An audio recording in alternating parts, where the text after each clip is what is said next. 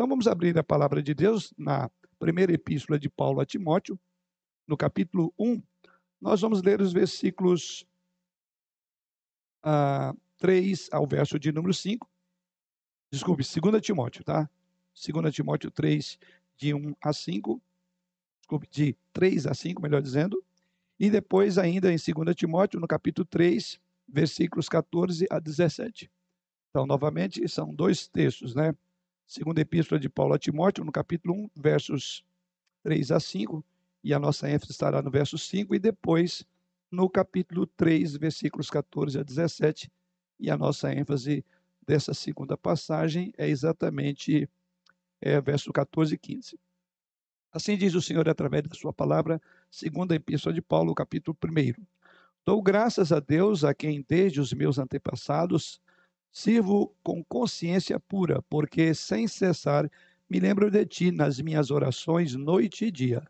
Lembrando das tuas lágrimas, estou ansioso por ver-te, para que eu transborde de alegria. Pela recordação que guardo de tua fé sem fingimento, a mesma que primeiramente habitou em tua avó Lloyd e em tua mãe Eunice, e estou certo de que também em ti. Capítulo 3, versos 14 em diante. Tu, porém, permanece naquilo que aprendeste e de que foste inteirado, sabendo de quem o aprendeste, e que desde a infância sabes as sagradas letras que podem tornar-te sábio para a salvação pela fé em Cristo Jesus. Toda a Escritura é inspirada por Deus e útil para o ensino, para a repreensão, para a correção, para a educação na justiça, a fim de que o homem de Deus seja perfeito e perfeitamente habilitado para toda boa obra. São duas passagens e a nossa, o nosso propósito é vincular as duas, porque há um tema comum que Paulo aborda tanto no capítulo 1, que eu li inicialmente aos irmãos, quando fala de uma fé sem fingimento que tinha no coração de Timóteo, mas essa fé veio dos seus pais, né, veio da sua mãe, particularmente, e da sua avó. E no segundo texto ele fala também que ele era um homem que sabia as sagradas letras desde a infância. Há uma expressão muito comum que diz que atrás de todo grande homem está. É, mas agora eu vou inverter. O ditado mais correto deveria ser assim: atrás de todo grande homem está a sua mãe. Vamos começar por aí. Vamos colocar os pingos nos is aí, não é? Não é aquele programa lá da Jovem Pan, não, mas é, colocando a coisa no devido lugar. Essa é a primeira coisa. Muitas vezes o que tem acontecido é que nós temos é, relegado a segundo plano, ou até por que não dizer, temos, quem sabe, até é, desprezado a influência que as mães é, têm na formação do mundo. Porque antes de ter uma grande mulher, ou seja, que é o ditado, atrás de um grande homem há uma grande mulher, seja aquele homem ou aquela grande mulher, ela vai vir de uma fonte única, do lar, da família. Então, ah, pessoas muito famosas falaram da importância da mãe. E aqui eu vou citar algumas dessas pessoas. Napoleão, que foi imperador da França, disse o seguinte: Deixem que a França tenha boas mães e então haverão bons filhos. E ainda prosseguindo, ele também disse: O destino de uma nação está sempre nas mãos da mãe. O destino de uma nação está sempre nas mãos da mãe. A mãe de John Wesley, que foi um avivalista, um homem que, inclusive, temos alguns cânticos aí, né, feito por John Wesley, né, é, ela, a mãe dele era uma mulher que buscava todos os dias ao Senhor, embora fosse mãe de 12 filhos. Incessantemente orou pela conversão dos seus filhos. A mãe de Nero, por outro lado, que incendiou Roma, e é bem conhecida essa história, e pôs a culpa, inclusive, nos cristãos, ela era uma mulher, segundo a própria história, uma mulher gananciosa, sensual e assassina.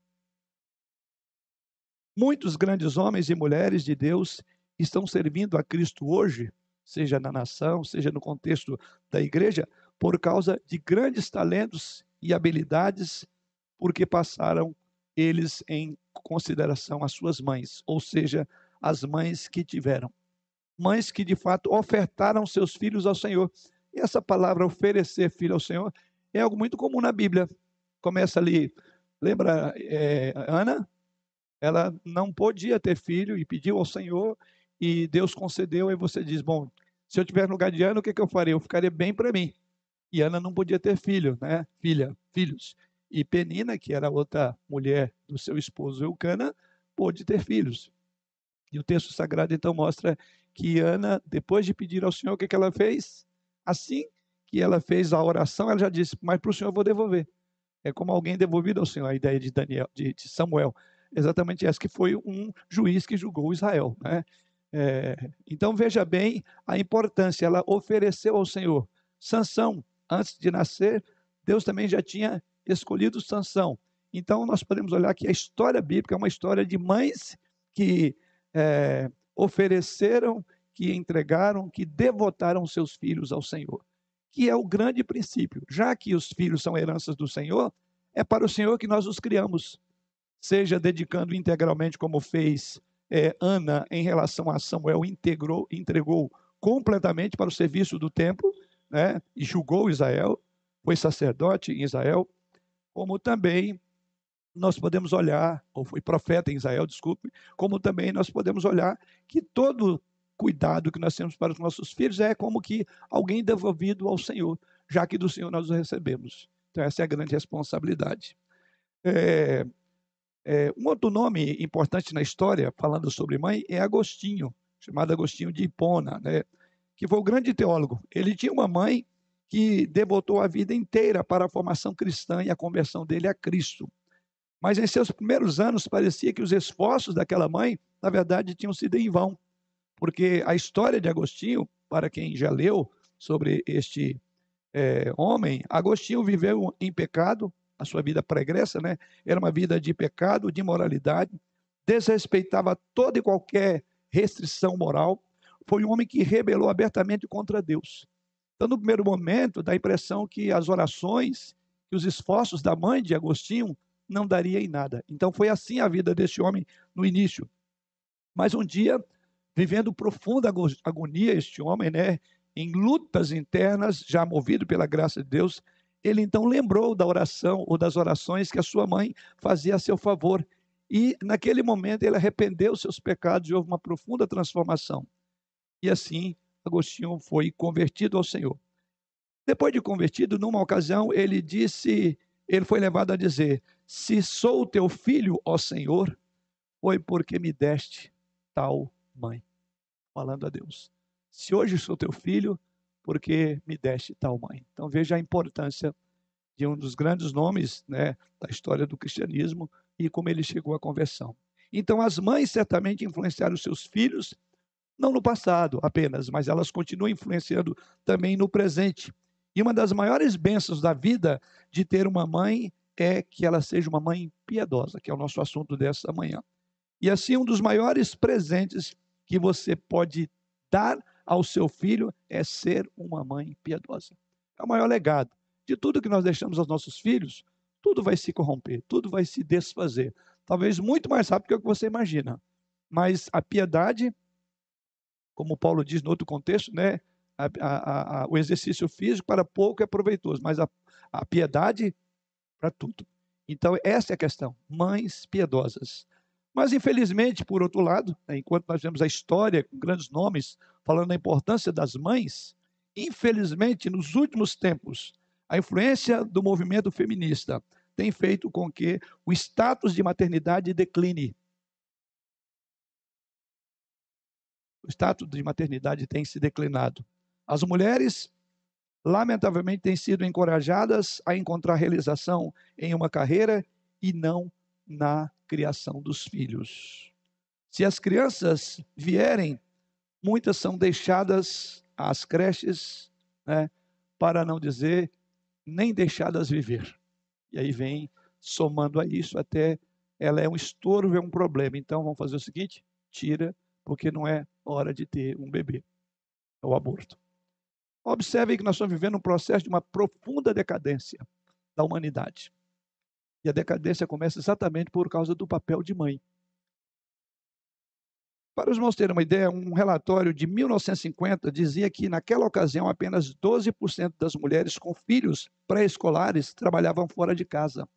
Caminhando lá agora para 1985, já eram mais de 50% das mulheres, mães de filhos com menores de 5 anos, já estavam no mercado de trabalho. E o relatório atual é o mais assustador possível. Preponderantemente, não existe mais uma boa parte de mães em casa, cuidando dos filhos. Mesmo, e agora trazendo para o nosso contexto, mesmo no contexto chamado evangélico, o contexto cristão, a tendência cultural não é diferente. Embora eu entenda que há casos legítimos de dificuldade econômicas que levam, por força de circunstância, marido e mulher saírem para o trabalho, então compreendo isso, mas também existem muitas situações em que a família poderia sobreviver apenas com o trabalho do marido, mas opta, aí é uma questão de opção, opta por ter a mãe trabalhando para que possam ter, entre aspas, um estilo de vida melhor, para que possam, de fato, dar maior conforto. A pergunta é: o que é o limite do conforto para um filho? Talvez você perguntar isso ao seu filho sobre o que ele gostaria de ter, você vai ver que você tem em casa um sanguessuga. Ele quer mais, quer mais, quer mais. Né? Se você dá isso, quer isso. Se, ele, se você dá isso, ele também quer aquilo. Então é. E talvez desse afã de suprir a ausência materna, então vai se investindo, não é investimento, é gastando em recursos, em bens, e aí você entra num ciclo é, vicioso que não sabe mais onde parar, porque a demanda do lar para o conforto, para uma vida melhor, para um estilo de vida melhor, tem levado cada vez mais as mulheres cada vez menos ficar em casa, a cada vez menos ficar em casa. Mas eu questiono se trocar uma mãe em casa por uma renda maior realmente proporcionaria um estilo de vida melhor para a família. A maioria das crianças votaria por menos luxo e mais mãe. Menos luxo e mais mãe. É um momento de pensar o nosso tema hoje é exatamente sobre a família, sobre a, a, a mãe. Então eu gostaria de, base, com base no texto, levar, elevar o papel de mães piedosas, observando a influência que duas mulheres nesse texto tiveram sobre a vida de um grande homem, Timóteo, pastor, né, que, cujo ministério de Paulo, por assim dizer, vai cruzar na vida desse homem, e é onde Paulo com a sua pregação e tudo, fortaleceu e este homem agora vem à fé em Jesus Cristo. Mas o texto nos apresenta que nessa, nesse, nessa caminhada de Paulo nas suas viagens missionárias, ele já chegou num local onde já tinha um ambiente propício. Então, se Timóteo ouviu as palavras de Paulo e abraçou as palavras do Evangelho, inclusive depois foi direcionado por Paulo a pastorear a igreja, a base disso Paulo reconhece porque ele teve uma mãe e uma avó piedosa. E assim o texto que lemos no primeiro verso, na primeira passagem, verso 4, capítulo 1 de 2 Timóteo 4, diz assim, é, primeira, 2 Timóteo, capítulo 1, versículo 4, lembrando das suas lágrimas, estou ansioso por ver-te, para que eu também transborde de alegria, pela recordação que guardo de tua fé sem fingimento. Paulo fala que recorda, o que significa que aqui é um segundo momento, um segundo encontro de Paulo. Agora vamos observar aonde é que foi o primeiro encontro. Então abra comigo aí que é o contexto. Atos capítulo 16. Atos dos Apóstolos. Capítulo 16, logo no início. Chegou também, a partir do verso 1, chegou também a Derbe e a Listra, Ali havia um discípulo chamado Timóteo, filho de uma judia crente, mas de pai grego. Dele davam bom testemunho os irmãos em Listra e Icônio. Quis Paulo que ele fosse em sua companhia e por isso circuncidou por causa dos judeus daqueles lugares, pois todos sabiam que seu pai era grego. Então veja essa expressão, né? Que Paulo viu que havia um discípulo ou seja, havia alguém que era um seguidor de Jesus Cristo, chamado Timóteo.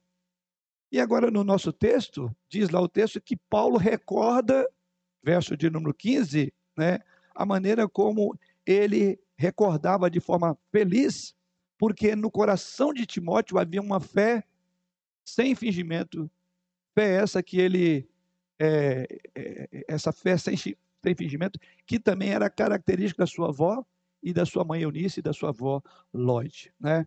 Então, vamos pensar um pouco sobre isso. Acho que o tema já está jogado, colocado ali, né? A influência das mães piedosas, estou na parte introdutória, agora vou entrar já na minha primeira é, divisão, né? Então, pela fé em Deus e honrando a sua palavra, as mães piedosas têm grande influência em treinar os seus filhos. Mãe, você não subestime a sua capacidade de influenciar o seu filho. Não subestime.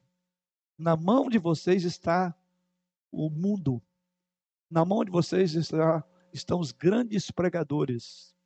Na mão de vocês estão os grandes governantes de uma nação que vão governar o mundo. Acha que é pouca coisa?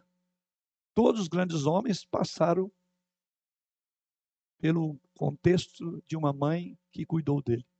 Aqui nós ilustramos alguns nomes, né? inclusive até negativo, que é o caso de Nero, e a gente vê pela índole da própria mãe de Nero, mas vemos a grande influência, né? o grande poder. Então, daí aquela primeira afirmação é: atrás de um grande homem há uma mãe. Antes de haver uma grande mulher, há uma mãe. Vamos então pensar, com base no texto aí, sobre essas mães piedosas, né? Ou a influência das mães piedosas. E a primeira coisa é que mães piedosas caracteriza-se por serem mulheres de uma fé sincera. Começa exatamente por aí. É exatamente isso que Paulo diz quando ele fala de uma fé sem fingimento, que é a, o conceito de sinceridade. Então, uma mãe piedosa caracteriza-se primeiramente por uma fé que não finge. Porque é importante pensar no que Paulo está dizendo aqui. Apesar, ou ao, a, a, a, ao pensar com carinho em Timóteo e em sua fé sincera, Paulo foi lembrado no texto aí de que tal fé também residia primeiro no coração da avó de Timóteo, depois Lloyd e depois a sua mãe Eunice. Então, seus nomes, é, Lloyd e Eunice, são nomes, alguns gregos e outro até mesmo pagão. Não sabemos quando essas mulheres chegaram à fé em Jesus Cristo. Só sabemos que quando Paulo passa por Listra, que é o capítulo 16 de Atos, já havia ali uma mulher, né, havia ali pessoas, inclusive, que davam um bom testemunho da família de Timóteo. Então, não é dito no texto como que é, Lloyd, né, a avó, e Eunice chegaram a essa fé. Não é dito no texto. O que é dito lá em Atos capítulo 16, versículo 1, que lemos, é que Paulo já constatou que ali tinha uma família piedosa. E uma piedade que chama a atenção de Paulo, no texto que estamos considerando, que diz que era uma piedade ou uma fé sem fingimento. Esse é o ponto que nós vamos trabalhar. Talvez Lloyd tivesse, alguns comentaristas dizem que talvez Lloyd tivesse se convertido em Jerusalém no dia de Pentecoste. Lembra quando houve aquela manifestação do Espírito Santo e passaram a ouvir ou falar em outras línguas? Então, alguns comentaristas dizem: olha, talvez o ponto de partida, lembra, porque ali, quando, porque Lloyd e Eunice não eram judias. E ali, naquele contexto de Atos, capítulo 2, aconteceu exatamente de que o Espírito Santo veio e ali cada um passou a ouvir na sua própria língua. Então, alguns entendem que dentre aqueles ali, possivelmente, é, é, então é uma probabilidade significativa, porque o texto lá não vai descrever, porque diz que naquele dia, depois do discurso de Pedro, converteram quantos? Quase 3 mil almas. Então, lá não é dito quais são elas. Então, alguns entendem que foi a partir dali que Lloyd e Eunice, então, chegaram à fé, porque não eram judias. Né? Ou talvez alguns dizem que elas fossem judias devotadas da, da que não estavam mais vivendo no contexto é, judeu. Porém, é meio difícil aceitar isso, posto que os nomes dela têm mais, mais a ver com nomes pagãos ou até mesmo gregos. Então, não seria né, é, de origem judaica, propriamente dito. Mas o fato é que a implicação é que a fé delas é anterior à chegada de Paulo. Esse é o ponto. Então, Paulo passa por Listra, capítulo 16 de Atos, passa por Listra e ali ele já observa que havia uma fé.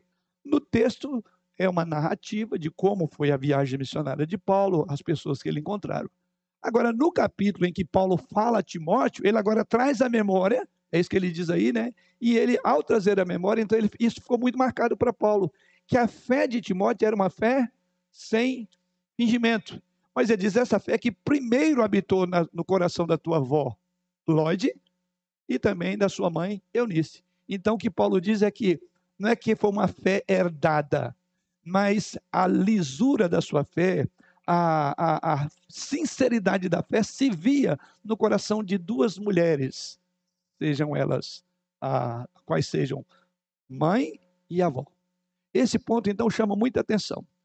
A Bíblia também não fala muito sobre o pai de Timóteo. Aliás, o texto de Atos, eu não sei se os irmãos perceberam aí, é dito lá no texto de Atos 16, 1, que Timóteo é, aparentemente era pai de um incrédulo grego. Então, aqui outro ponto importante que é o encorajamento para famílias que têm aí o que a Bíblia chama de jugo desigual, ou um veio à fé em Jesus Cristo e outro não. Então, aqui há uma grande esperança. Nós estamos falando aqui de uma família é, eu, é que eu quero fugir aqui, mas é um casamento que se tornou misto. Por quê? Elas vieram à fé em Jesus, mas o pai não. O pai, que era grego, diz o texto lá, ele continuou. Então aqui há grande esperança, o que significa dizer que a influência não precisa ser dos dois. Se tem um pai cristão, ainda que o outro não seja, nós temos aqui um grande exemplo de que pode acontecer muitas coisas. E aqui aconteceu no texto. Então, o pai de Timóteo era aparentemente um grego e, por certo, incrédulo, porque não é dito. Paulo lembra da fé da avó e da mãe, mas não lembra do pai, o que significa que possivelmente então ele não converteu-se e permaneceu na incredulidade, no paganismo. Sabemos que a Bíblia claramente proíbe que se case crentes com incrédulos, mas a história de Eunice está na Bíblia, eu diria, para dar esperança às mulheres em que em casamento que se tornaram mistos. Eu gosto de usar essa expressão que é uma diferença, tá? Uma coisa é a pessoa de forma é, livre, intencional, premeditada, advertida de todas as formas na Bíblia, é, entra naquilo que a Bíblia chama de julgo desigual.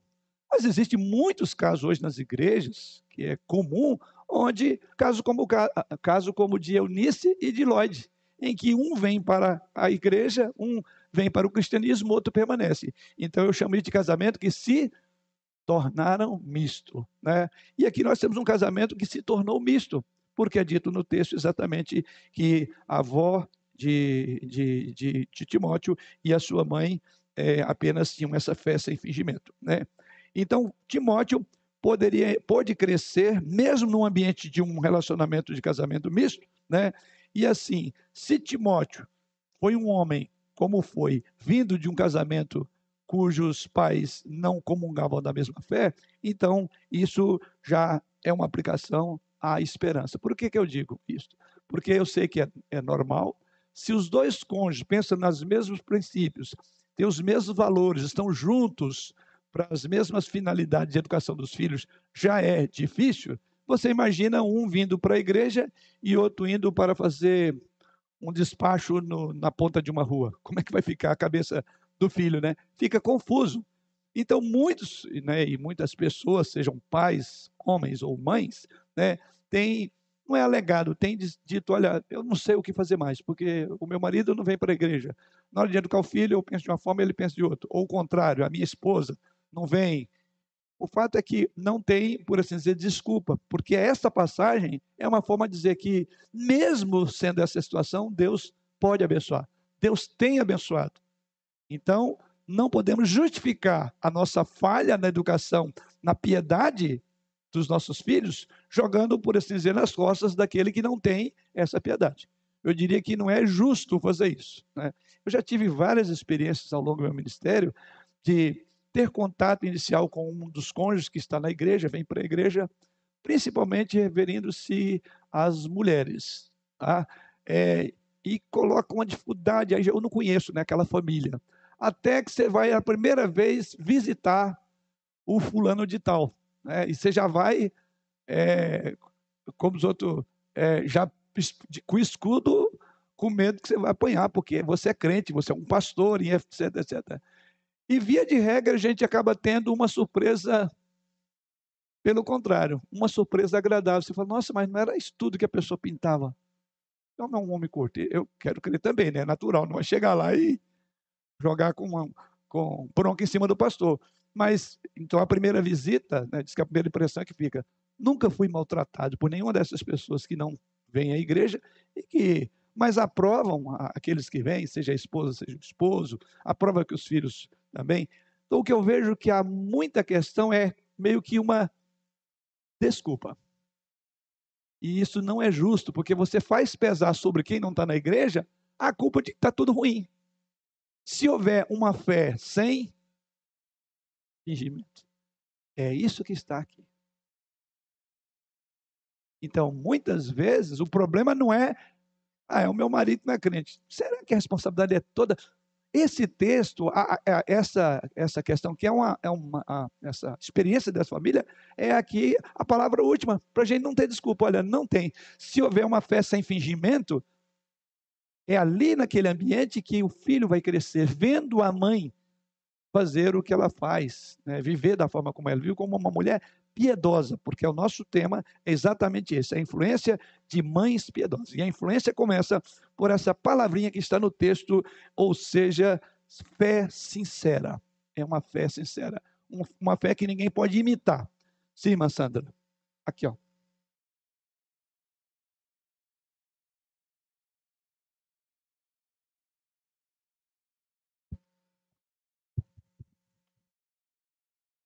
É, nós tivemos uma experiência muito terrível.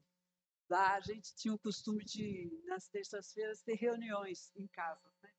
família. E aí, nós fomos lá na casa dessa família e o marido não era crente, só a esposa. Chegamos lá, ainda bem que só foi eu e o Queno, né? Que é o meu sobrinho, que era presbítero da igreja.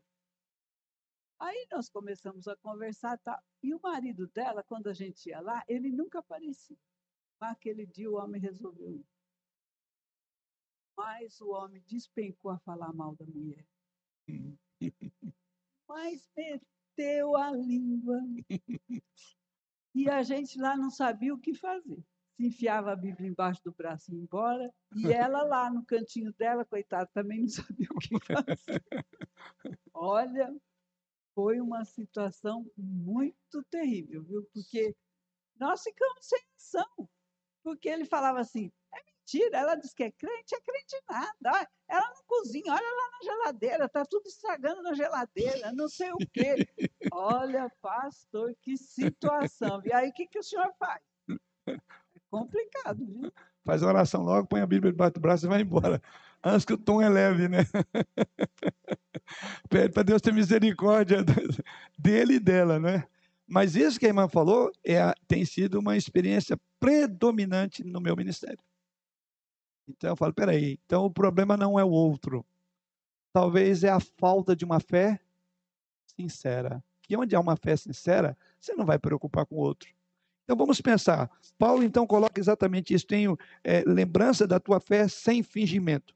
Então, a propósito, essas palavras devem encorajar então qualquer mãe que esteja tentando criar seus filhos sem a ajuda de um marido crente ou um pai sem a ajuda de uma mãe crente. Embora o melhor de Deus seja ter um pai e uma mãe piedosos, treinando seus filhos no Senhor, na sua graça, no seu poder, treine seus filhos no Senhor, ore pela influência é, dele é, também nas pessoas de influência na igreja. E aqui a gente chama de, de, de, de condutores, né, mentores espirituais. Né? Aí, inclusive, a escola dominical, as professoras, os professores têm uma, uma importância significativa na vida das crianças. Se você não consegue, não tem tempo, não tem a didática, não tem material para dar todas as aulas para uma criança sobre piedade cristã, certamente na igreja essas crianças terão lá também figuras que as crianças eles também eles querem referência e eles ficam de olho. E quando eu falo figuras importantes, aqui vale ressaltar tome cuidado a maneira como algumas pessoas usam as figuras da igreja para coibir a, a, é, indisciplinas dos filhos, é, é, como é que fala? Inquietações na igreja, que é aquela ideia de que, olha, cuidado que o diácono está lá na porta da igreja. Então, o diácono passa a ser visto como o, o, o guardião da igreja. Ou então, não corre não, porque o pastor está na igreja.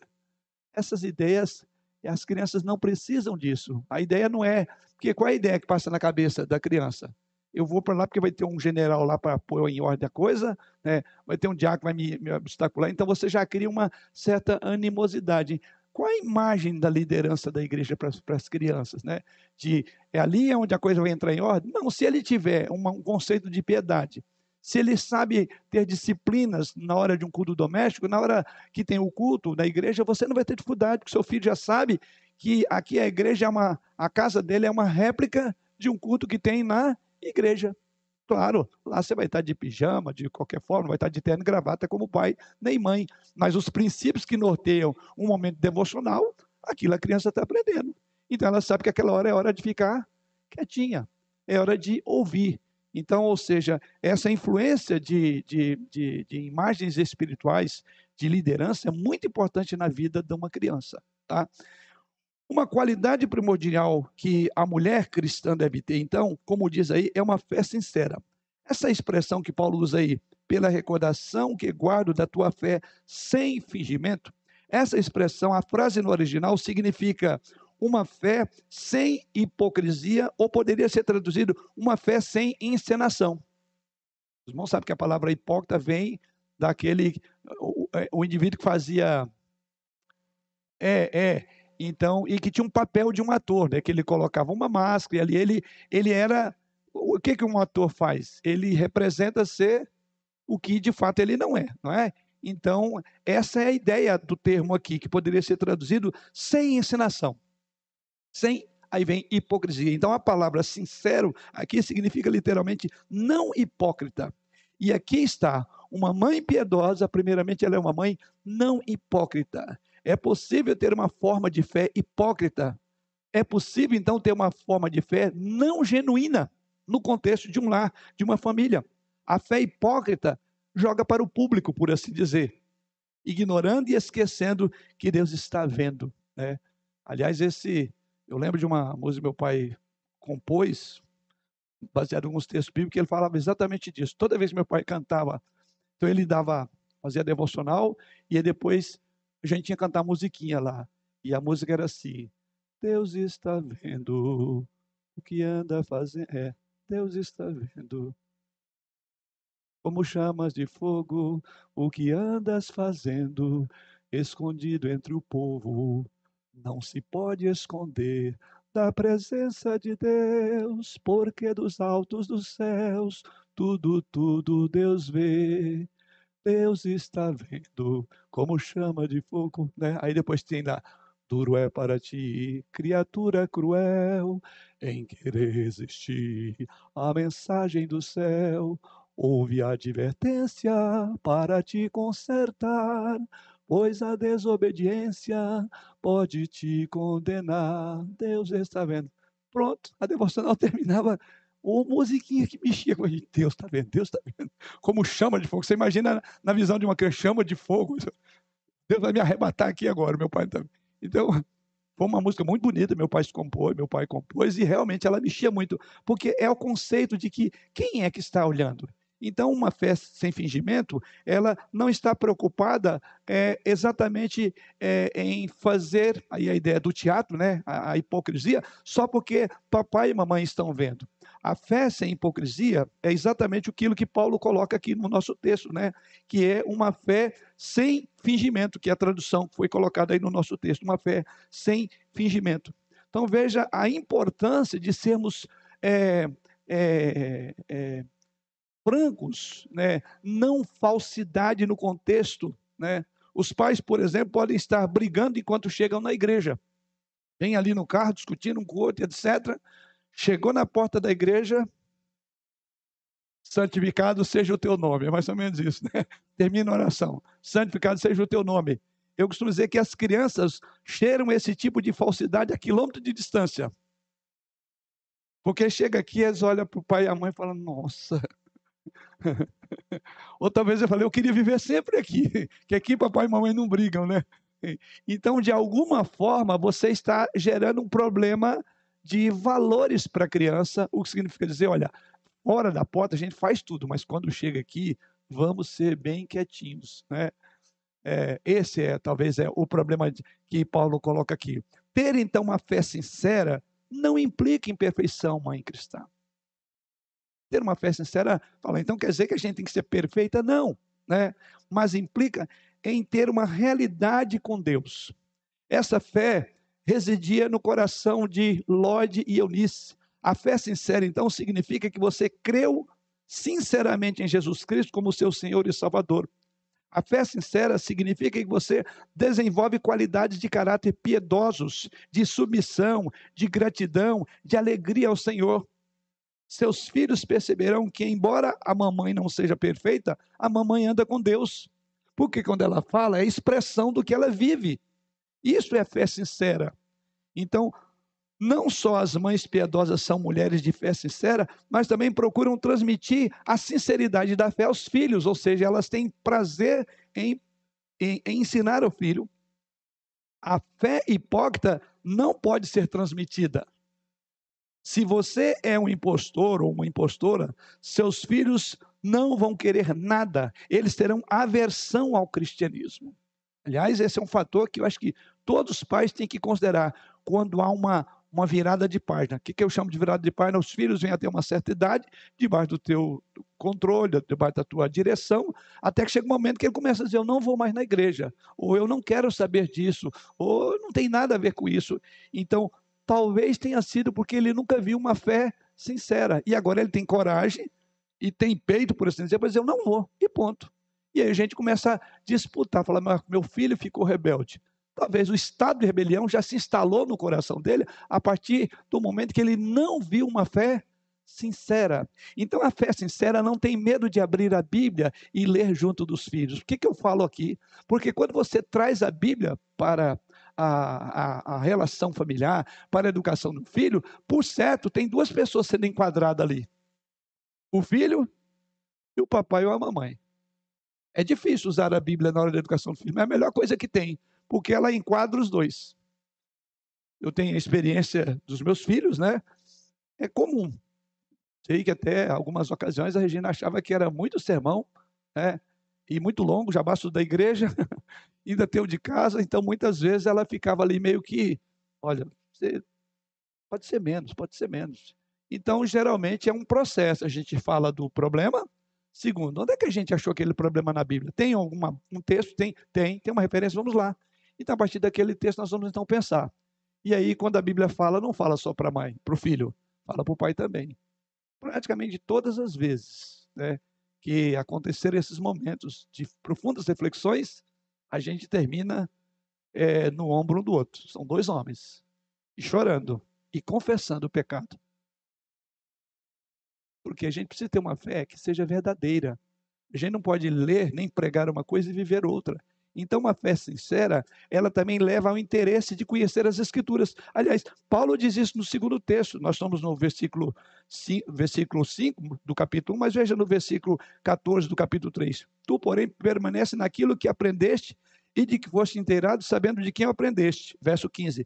E que desde a infância sabes as sagradas letras. Então, uma fé sincera não tem medo de ser exposta às Escrituras. Então veja que essas duas coisas caminham juntas. Quando há uma verdadeira, uma sinceridade da fé dos pais, a Bíblia será o padrão, porque ambos estão debaixo da mesma lei. Então a Bíblia nos ajuda, por assim dizer, a sermos pais, bons pais, porque ela enquadra, estou usando o termo enquadrar, não sei qual termo que eu usaria, né? ela engloba, ela traz o, os filhos e os pais para o mesmo patamar. Então aqui está, quando não há fé sincera, pouca Bíblia se lê em família. Quando não há fé sincera, poucas referências serão ditas. Então você entende isso? Essas coisas caminham juntas. A sinceridade da fé se expressa, se verbaliza, se, se encarna quando a Bíblia é usada para a educação dos filhos. Aliás, é o texto de Paulo, Timóteo, né? É, aliás, é, em Efésios capítulo 6, pais, não provoqueis vossos filhos a ira, mas, olha lá, criai-os segundo a disciplina do Senhor. Então, grave bem, quando a fé está muito baixa, quando a, a, a, a, sinceridade de uma família está muito baixa, quando não é uma fé sincera, pode saber que a Bíblia está sendo pouco lida nessa família. Porque a Bíblia nos traz para o padrão de Deus. E aqui essas duas coisas se percebem. Paulo diz: Eu lembro da fé sincera que havia na sua, que não era com fingimento, porque eu lembro que você foi instruído desde a infância nas Sagradas Escrituras. Então as coisas caminham é, juntas, tá? Então a fé hipócrita não pode ser transmitida. Por isso que é difícil. Então transmitir o quê? Eu vou ler o quê? Porque quando eu ler eu vou, ter me conden... vou estar me condenando também. Não é assim quando a gente faz a devocional e faz a aplicação na vida dos filhos? Então você tem que escolher o texto então com o dedo. Ou você vai escolher aquele texto que só diz dos seus filhos, ou você lê o texto sem pretexto, né? Porque um texto fora do contexto é pretexto, mas um texto usado também de uma forma unilateral, é fácil né, você pegar aqui e pastorear o coração do seu filho. Aí seu filho está aí, você não tem nada a ver com isso. Então, ah, esse é o ponto, né? A fé hipócrita não pode ser transmitida. Se você é um impostor, os seus filhos então terão uma aversão ao cristianismo. Mas a fé genuína, ela é contagiosa. O que vemos aqui é que a fé de Timóteo pode ser rastreada através da fé que esteve na sua avó Lloyd e na sua mãe Eunice. Ele poderia ver o Senhor nelas. Isso então atraiu Timóteo para o Senhor. Então vale destacar que Paulo menciona uma fé sem, sem fingimento, passando por três gerações. Ele fala que essa fé sem fingimento passou no coração da avó, da mãe e do filho ou o neto. Três gerações foram tocadas porque naquela família não tinha fé fingida. Eram verdadeiras, não havia hipocrisia. É, João Calvino disse o seguinte: é, exemplos domésticos foram empolgações poderosas para incentivar Timóteo a avançar. Exemplos domésticos foram empolgações para que Timóteo avançasse. E aí ele conclui dizendo: por meio da sua avó Lloyd e de sua mãe Eunice, ele foi educado desde a infância de tal maneira que ele poderia ter sugado a piedade junto com o leite. É curioso. De fato, ele pôde sugar a piedade com leite, enquanto mamava trazia também piedade para ele. Que ele fala da que a, a, a fé estava entranhada de tal forma que ele usa uma figura aí que ele, ele dizendo, né, que poderia ter sugado de tal maneira que ele poderia ter sugado tanto a piedade quanto o leite da sua mãe. Sim. É, Eduardo, acho que está de cá. Então veja a importância e como o Calvino é, coloca essa ideia, né? É, porque a ideia aqui de Calvino que, que era tão nata como o leite surge da mãe, ele diz que assim, ele, como que ele bebeu a piedade junto com o leite. Que tamanho era a, a, a, a, a fé sem fingimento. Veja ponto importante. Primeira coisa, mulheres piedosas vivem uma fé sem fingimento. Mães piedosas precisam ter uma fé real, que não tenha medo de abrir o texto e olhar e ler para o filho, porque é fruto daquilo que eles veem ela fazer. Sim. Eu queria eh, colocar dois exemplos aí que eu acho que colaboram com isso, né? O primeiro é a questão de Moisés, né? Que a gente sempre escutou a questão de que a irmã dele sugeriu a filha do faraó para amamentar o Moisés, né? E levou e levou para a mãe dele mesmo, né? Sim. Até ali por volta de seis anos, sete anos, mais ou menos. Então eu acredito, não é falado na Bíblia, mas a gente acredita que a mãe não deixou de passar a oportunidade de falar da crença dela e da crença da, própria é, descendência dele. Então, eu acredito que nesse período tem muito a ver com o Timóteo. Né? E tudo ali que ele aprendeu, depois futuramente, é, foi trazido à tona na, na consciência dele, né? Para que ele pudesse é, trabalhar para Deus. Perfeito. E a outra é mais assim, é, é uma opinião da questão de Jesus, né? Porque Jesus a gente sabe que ele se esvaziou dos seus poderes, né, das suas, da sua divindade, mesmo continuando divino, mas ele ali ficou homem, né? E eu, eu acredito, na, na minha interpretação, que a mãe dele, Maria, ela deve ter ensinado muito ele, mas muito mesmo. Porque Jesus, você percebe em todos os ensinamentos e tudo, que ele tinha a lei, a palavra, é, muito presente. Ele sabia ali de cor, né? E, e, eu não consigo acreditar que isso é divino. Eu acho que isso aí é, é humano, né? Não, mas eu acho a questão é assim. Eu acho que é por ele ter sido instruído na palavra pela mãe, né? Porque teoricamente ele estava esvaziado. Né? Então Eu acredito que a mãe ali foi muito piedosa com Deus. É, ele não deixou de ser divino. Mas eu falo que ele não usou a divindade dele para aprender as escrituras. Eu acredito que ele ali foi treinamento mesmo. Treinamento, né? Porque quando ele chegou ali com 12 anos, e era É. a, aquela idade onde que era apresentado como para se tornar homem, né? Ali na cultura judaica, ele falou da Ele palavra que discutiu eu, com os doutores os da lei. doutores. Então você imagina E, o- inclusive, ficaram surpresos de ver quão, quanto, quanto conhecimento ele tinha. de- é, provavelmente ele era um menino muito inteligente mesmo. Mas inteligência sem ter sido instruído pela mãe, É. eu acredito que a mãe foi muito importante. Eu sei que quando você estava falando, sua esposa estava meio que, peraí, peraí. É porque quando falar, falar de Jesus e da natureza humana dele, geralmente gera para a gente uma série de coisas. O fato é que a, a questão da. da são pressuposições que nós temos. né? O Eduardo usou uma pressuposição que em teologia a gente usa mesmo. Já que ele esvaziou-se, esse esvaziar, né, e a Bíblia diz que ele foi obediente, então, para ele ser obediente até a morte e morte de cruz, ele primeiramente tinha que esvaziar. Então, na natureza humana, ele foi. Por isso que a Bíblia não trata, porque é um, é um mistério, porém são deduções.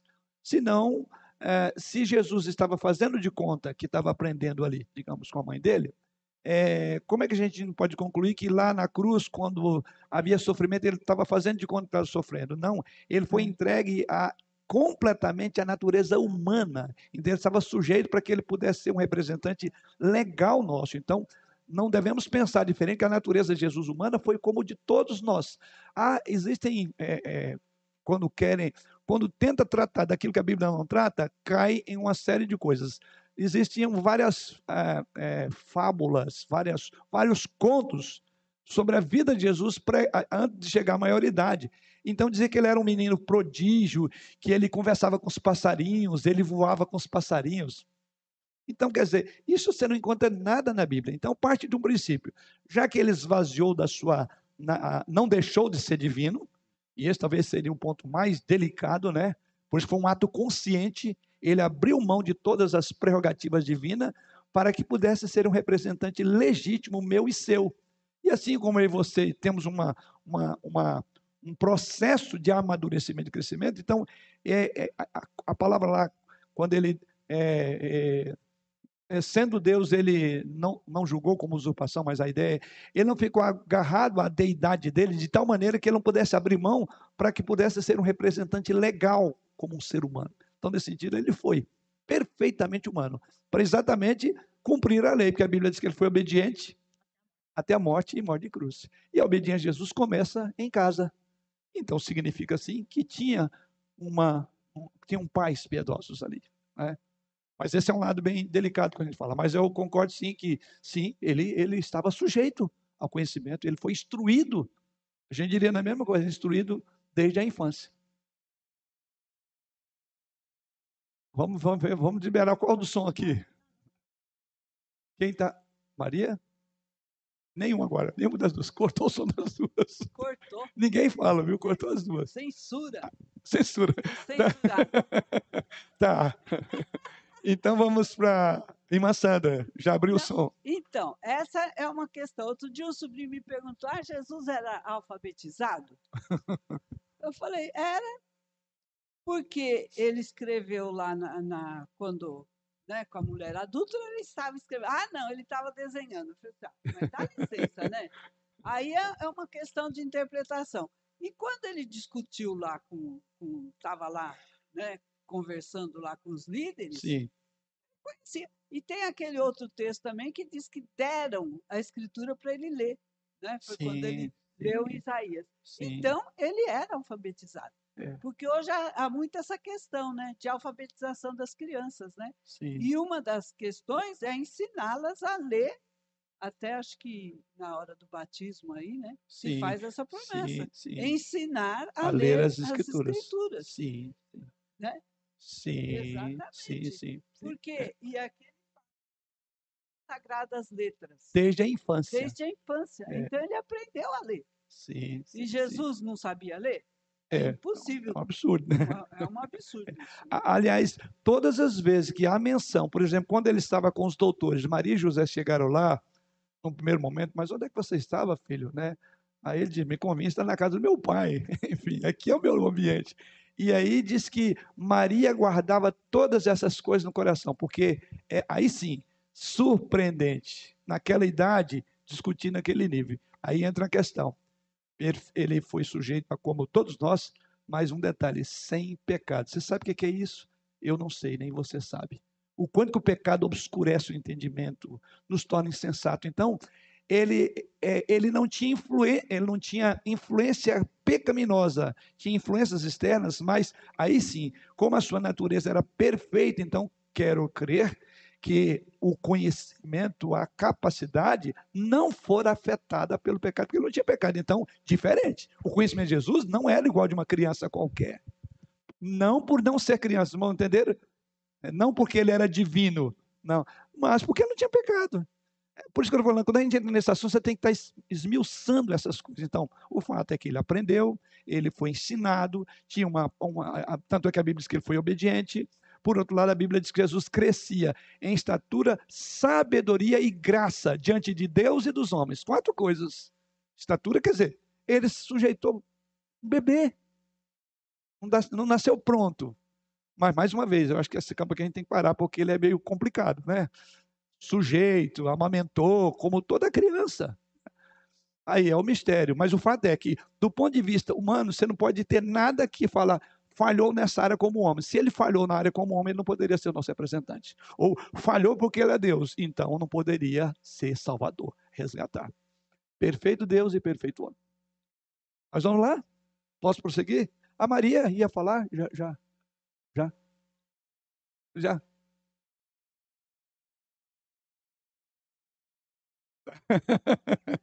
ah, é isso. A mulher, a esposa está dizendo, fica só com Moisés, não entra na pessoa de Jesus, não, que é mais complicado, né? Mas é bom, eu acho que tem, tem as duas coisas. Segunda coisa, então vamos lá. Primeiramente, é, a influência de mães piedosas se dá, primeiramente, porque mães piedosas têm uma fé sem fingimento. Então, nós falamos da importância dos filhos não verem contradição em casa.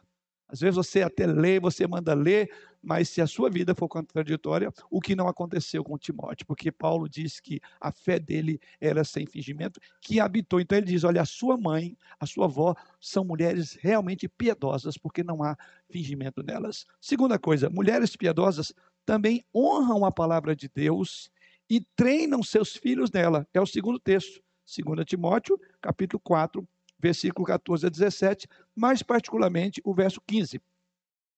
E que desde, bom, verso 14 e 15, tu, porém, permanece naquilo que aprendeste e de que foste inteirado, sabendo de quem o aprendeste, e que desde a infância sabes as sagradas letras que podem tornar-te sábio para a salvação pela fé em Cristo.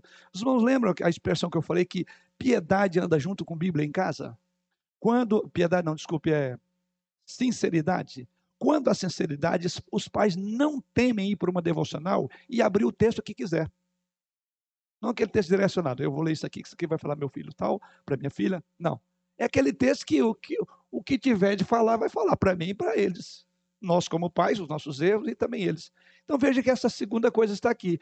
Por ser uma fé sem fingimento, essas mulheres, diz o texto, instruíram aí, aprendeste de que foste inteirado, sabendo de quem o aprendeste.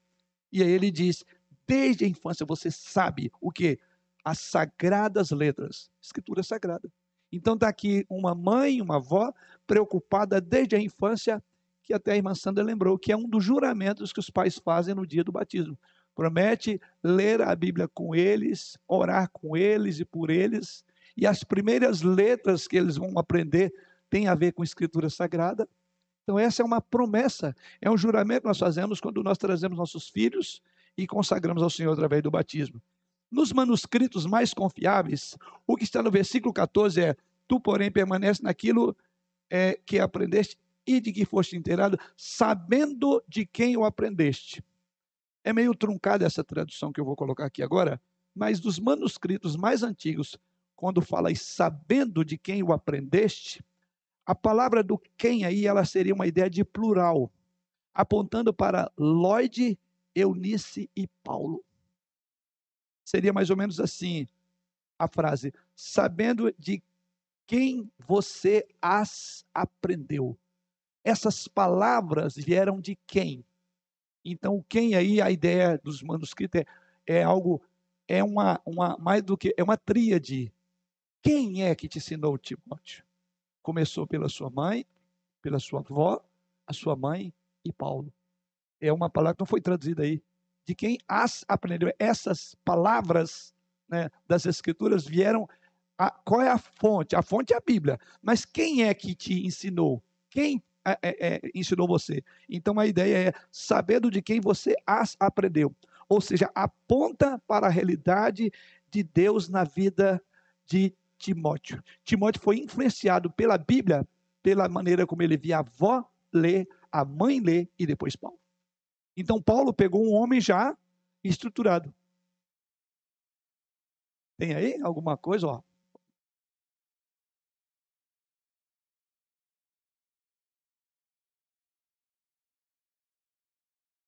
Joia, pode ler aqui mais alto. É, que versão é? NVI?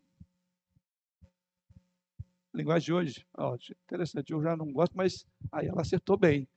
É, é a tentativa que eu tentei lá do original, mas tive dificuldade, assim, não consegui chegar. Mas é, é isso aí, ela, vai ler aí na NTLH, nova versão, nova linguagem. Tá? Quanto a você, continue firmes nas verdades que aprendeu e em que creu de todo o coração. Você sabe quem foram seus mestres na fé cristã. Isso. Essa é a ideia. Então, Paulo está chamando a atenção para que, olha, eu fico admirado que o que você sabe hoje é porque tem mestres por trás de você. Tem pessoas que te ensinaram. Essas pessoas ensinaram. E aí ele coloca, veja, a avó, a mãe e o apóstolo Paulo. Ele próprio. Ele diz: Você sabe que você aprendeu, né? Ou seja, então veja qual uma qual criança que não vai crescer profundamente quando ela tem isso? Ela, então, primeira coisa que as crianças aprendem não é na igreja, é com a vovó e com a mamãe. E no fim vai aprender com os professores da escola dominical, com o pastor, com o presbítero, aqueles que ensinam na igreja. Então, esse é o, é o combo, por assim dizer. Paulo diz, essa é a fonte de onde provém o seu conhecimento. Então veja o papel da família no contexto da igreja, o papel da igreja no contexto da família, tanto que essas coisas se ligam. Então, em outras palavras, as crianças não deveriam chegar aqui gaguejando escritura porque não aprenderam em casa. Elas já têm que chegar aqui alfabetizada de Bíblia, de maneira que quando alguém aqui fala, ele já capta. E, aliás, a gente não pode ignorar a maneira como as crianças é, é, são é, inteligentes e capazes de, de, de estudar. Aqui Paulo diz que é desde a infância, não é? Eu, eu lembro uma situação, estava lendo, aliás, de um, um, líder de uma igreja, estava, ele tinha um culto doméstico a, na família dele, tinha uma, um bebê de dois anos. E aí, na devocional, estava falando sobre o texto de Mateus, que Jesus Cristo viria nas nuvens. Né? É, aí ele estava depois viajando com a família, e numa, numa, numa região, e uma paisagem onde tinha muitas é, é, é, nuvens, né? Uma, uma... Aí quando ele, enquanto ele andava, né? Esse pregador, ele falou lá que o filho dele, então, a filhinha, ela estava olhando, né? Mal sabia é, juntar palavrinhas, né? E aí ela, Jesus, Jesus. Aí eu falei, mas de onde é que vem essa? Depois ele foi refletir, porque falou que Jesus viria nas nuvens. Então a criança já ligou, nuvem Jesus. Jesus é nuvem. Ou, quer dizer, você não tem a ideia, a capacidade que uma criança tem de assimilar verdades espirituais. Então a gente tem que estar atento. E Paulo diz assim: desde a infância você foi ensinado sobre isso. Sim. Ando. Né? A gente chama isso de argumento de autoridade, né? Sim. Sim. O pai aqui, a mãe aqui, a avó foram autoridades para ensiná-lo. Então, hoje é muito difícil alguém ter autoridade, né? Você tem que ter autoridade para falar. É e o problema da autoridade está no primeiro ponto. Se a fé não é sincera, lembra que eu falei que essas coisas caminham junto? Geralmente, um lar onde, onde vive a, a, a fé sincera, a Bíblia é comum no lar, porque ela está lá exatamente para nortear as condutas, né? Ela não é usada é, com o pretexto de instruir o outro, mas você não é instruído. Então, mães piedosas honram a Deus é, quando treinam seus filhos na palavra. Né? É, ele podia olhar para ver as vidas de cada uma pessoa que havia instruído. Ou seja, à medida que Timóteo estava sendo instruído na infância, ele olhava para o comportamento da mãe, da avó e falava: Olha, tem tudo a ver. É como a irmã falou: tem autoridade. Isso aqui tem valor profundo, que vovó e mamãe vivem isso. Então, é, é alguns costumam usar a expressão, né, que o exemplo, é, não, é é? A ordem conduz, o exemplo arrasta. Então, é isso que os nossos filhos precisam de ver, que somos pessoas da Bíblia, não só para falar da Bíblia, mas a Bíblia é o nosso modo de viver em família. Então, mais uma vez, aquela importância, sempre a gente fala do culto doméstico, no culto onde a palavra de Deus, né? Sei que o mês de maio é um mês sempre a gente dá um start, e fala, agora vai, não é? É uma pena que a gente não prossegue, né? Mas é tão bom. Não sei quantos já tiveram a experiência. Você pode observar que a tensão da família cai bastante.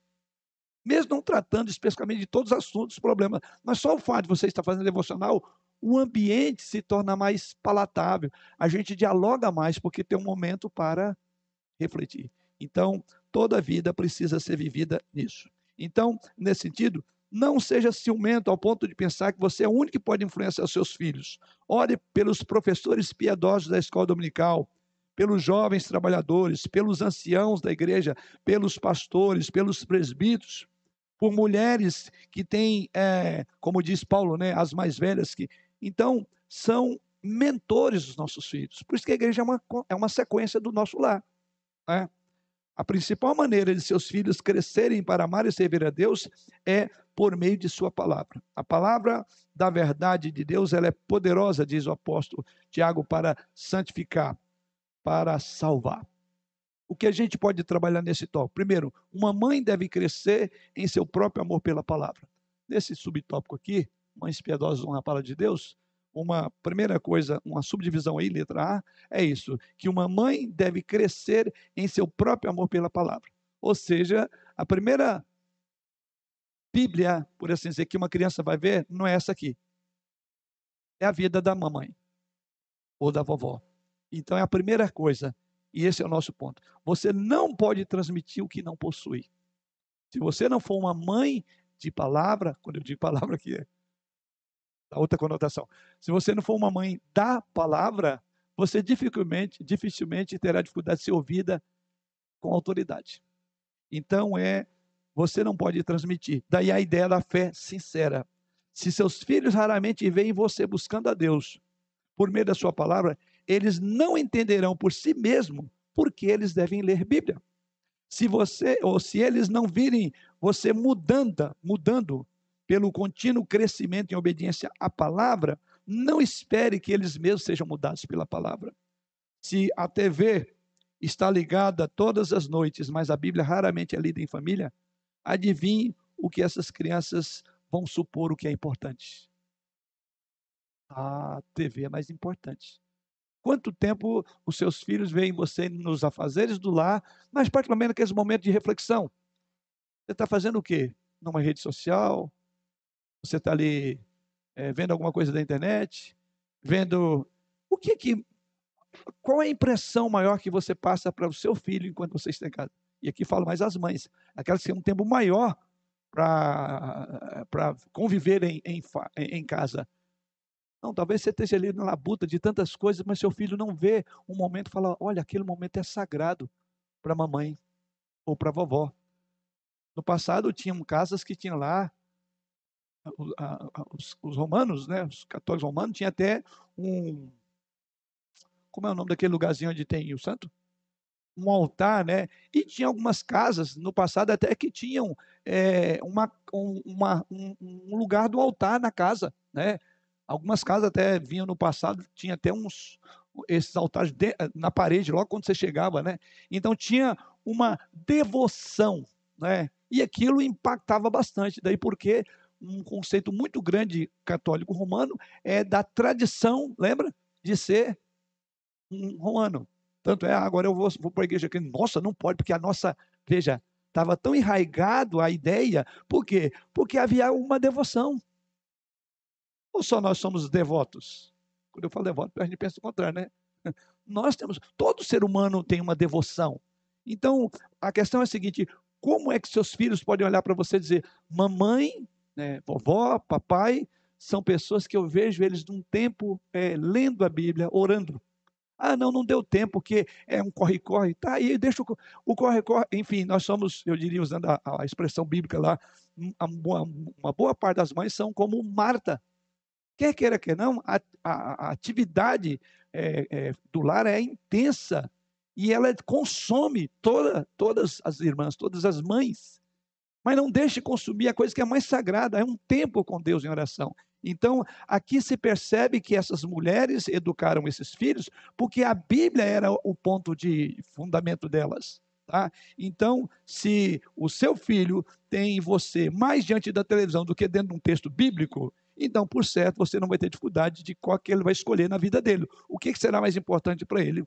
Seus filhos devem ser capazes de ver evidência do seu amor pela palavra de Deus, seja lendo, seja aplicando, seja citando ela na educação deles. Então, daí volta a minha primeira, meu fundamento. Bíblia, Bíblia, Bíblia. É isso. Ela tem que ser lida, tem que ser recitada. Quando tem um problema na família, joga o texto, opa, acabe aqui. Né? Eu não sei se talvez pela minha eu, modo de, de, de, trabalhar, de ter a Bíblia muito, né? É, é difícil. A gente tá, olha, você tem que pensar assim, ó Pedro, mas o que a Bíblia diz é isso. Mas você está falando, olha Arthur, é assim que funciona. Rebeca, Bíblia vai estar tá lá. Isso é importante. Para dizer, olha, ela é a autoridade máxima. Tá? Certa vez, ah, desculpe, um, outro ponto é que uma mãe piedosa usará a palavra de Deus para conduzir seus filhos à fé é, em Jesus Cristo. Quer dizer, ela não só usará para si própria, para sua, pastorear a sua alma, mas ela usará também para a educação dos seus filhos. E qual é a melhor maneira de fazer isso? Andando pelo caminho, ao deitar-te, ao levantar, inscreva, lembra lá? Então, primeiro ela vive como uma mulher, uma mãe, uma avó de oração, e ela também educa o seu neto, a sua, os seus filhos também no mesmo princípio. Ou seja, uma piedade, uma mãe de piedade, ela certamente estará usando a palavra de Deus na educação. Terceiro, uma mãe é, é, piedosa treinará seus filhos como viver para a palavra de Deus. Paulo diz isso, né? Em Efésios, né? É, você vai fazer isso através da palavra, né? É, em vez de provocar os nossos filhos a ira, ele diz lá, mas você deve ensiná-lo segundo o temor do Senhor. Bíblia. Bíblia talvez é o que mais tem faltado aos nossos lares. E é aquilo de que nós mais precisamos para a educação dos nossos filhos. Terceiro e último lugar. Mães piedosas exercem grande influência sobre os seus filhos. Não é demais argumentar que a história do mundo é moldada no lar, por meio de mães piedosas. A história do mundo é moldada no lar por meio de mãos é, piedosas. Spurgeon, que foi considerado como o príncipe dos pregadores, ele disse o seguinte, falando da influência é, que as mães tinham sobre seus filhos. Ele diz assim: nunca seria possível para qualquer homem estimar o que deve a uma mãe piedosa. Certamente eu tenho os poderes da fala para expor minha avaliação da bênção escolhida que o Senhor me concedeu ao me fazer filho de alguém que orou por mim e orou comigo.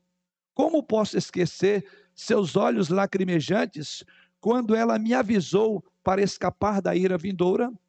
Como posso esquecer quando ela dobrou o joelho e com os braços em volta do meu pescoço orou: Possa viver ele diante de ti, Pai. É o que ele dá testemunho da sua mãe. Ele fala que ele era um homem da fala, e todos sabem que foi um grande pregador, chamado príncipe pregador. Ele diz que toda aquela força veio de uma mãe que orava e que cuidava dele.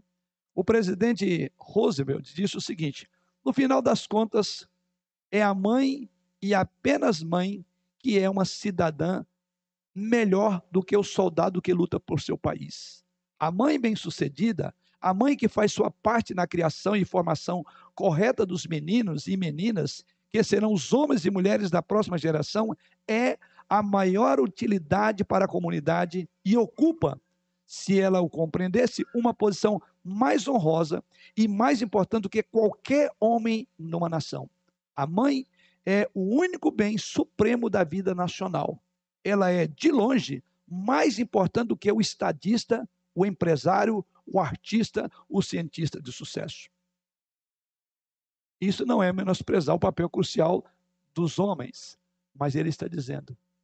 Ele diz que o maior valor de uma nação, e é, como vimos aqui, palavra de Roosevelt.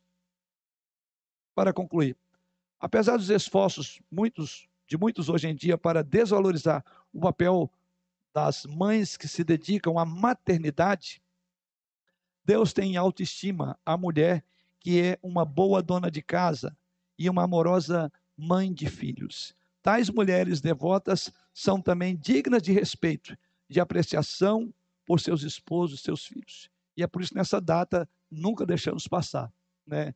Sob pena da gente perder a nossa própria história, que tudo começa com vocês que são mães. Mães piedosas são mulheres de fé sincera, que estão ansiosas para cumprir com a verdade, vivendo, primeiramente, de uma forma sincera, né, sem hipocrisia, amando a palavra, sendo pastoreada pela palavra e pregando a palavra. Mães piedosas têm grande influência sobre seus filhos. Como vimos, essas duas mulheres, Lloyd e Eunice, deram ao jovem Timóteo uma forte fundamento espiritual, moral, que durou toda a sua vida. Tão importante que o grande apóstolo Paulo lembra de duas mulheres que, pela sua piedade, conforme vimos, né, influenciaram o grande é, servo chamado Timóteo. Que Deus assim possa nos conduzir e a, as nossas mães que sejam de fato mães piedosas, porque a influência de vocês muda todo mundo. A influência de vocês na piedade lá em casa mostra o modo como vocês vivem aqui dentro. A influência de vocês lá, lá em casa, na piedade, certamente conduzirá a uma boa e excelente nível de igreja, um bom e excelente nível de cidadãos, um bom comportamento social e moral. Precisamos mais e mais de que vocês continuem sendo mães piedosas que influenciem e, acima de tudo, para que Deus seja glorificado nisso. Amém.